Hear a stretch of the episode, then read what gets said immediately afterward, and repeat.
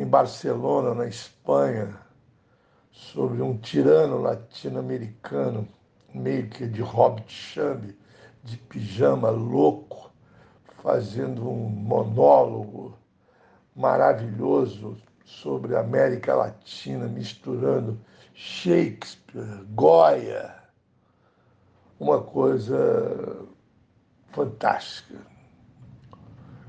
E que nesse filme o Glauber anuncia a sua problemática latino-americana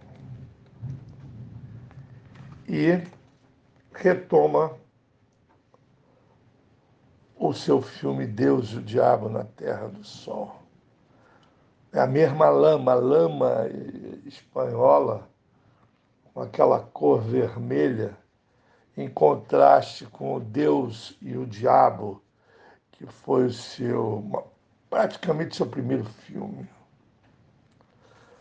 É, eu escrevi um livro sobre Glauber chamado Glauber Pátria Rocha Livre, que foi um fracasso como dizia o Glaucio, fracasso de bilheteria. Não vendeu nada, ninguém comentou.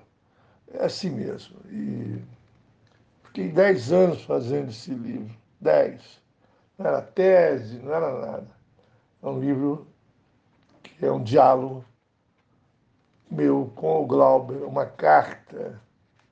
Sérgio Santeiro dizia que era uma carta póstuma para o Glauber, que eu já havia morrido quando eu escrevi o livro.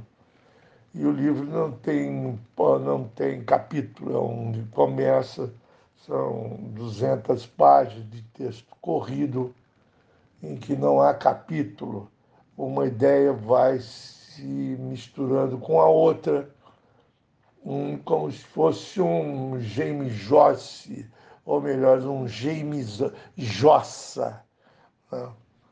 Então, eh, eu fiz essa analogia, cabeças cortadas com o Deus, o diabo na terra do sol.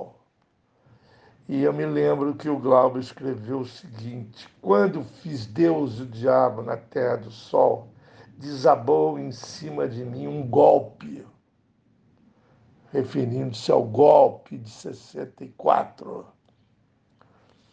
que daqui a pouco fará não sei quantos anos, no próximo abril. Por que, que desabou esse golpe sobre mim? Quem me antecedeu? Eu quero saber quem são esses fantasmas todos que me armaram essa jogada desde a época em que Getúlio se matou. Eu não aceito as versões de Fernando Henrique do Sebrápio, dos brasilianistas. Eu acho que essas versões são parecidas e são furadas, são equivocadas. Eu quero a versão mítica.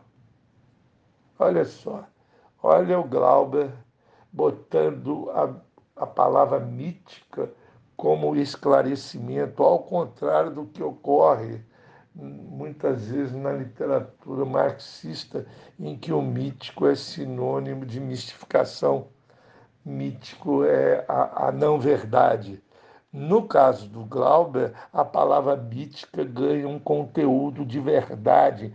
O mítico esclarece muitas vezes as coisas. O mítico esclarece muitas vezes a coisa que a razão não consegue trazer à tona no processo histórico. Esse é o significado da palavra mítico ou mística em Glauber. Eu quero a versão mítica, eu quero saber exatamente por que o sangue de Getúlio correu naquele 24 de agosto, ali no catete de manhã, em que ele pegou o revólver 32 e deu um tiro no, no, no coração.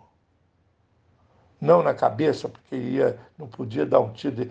É, político não pode dar um tiro na cabeça, porque a cabeça vai desfigurada e o povo tem que ver a, o, o, o enterro, tem que ver o, o corpo do morto Então não pode. O Getúlio deu um tiro no coração. Por que Getúlio escreveu aquela carta? Qual é o significado daquele sangue como fecundador da alma brasileira? Aprendam, aprendam, aprenderão, aprendam que Getúlio aprendam que, que, que, Getúlio teve o Washington Luiz na cola dele. Aprendam que o Washington Luiz foi deposto em 1930 por Getúlio Vargas.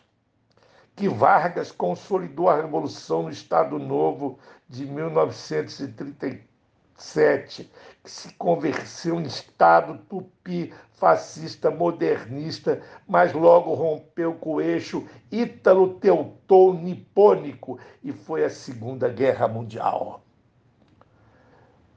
Que depois da guerra os generais democratas derrubaram Vargas, que Vargas legalizou o Partido comunista, que Dutra foi eleito, que Vargas voltou eleito presidente e se suicidou em 1964.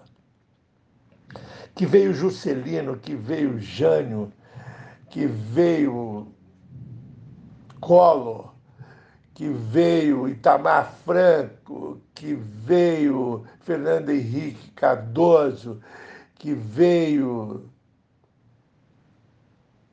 Bolsonaro, que veio Lula e quem virá, não se sabe. Quem virá, não se sabe. A história você não prevê. O futuro, sim. O futuro você pode prever, mas a história não.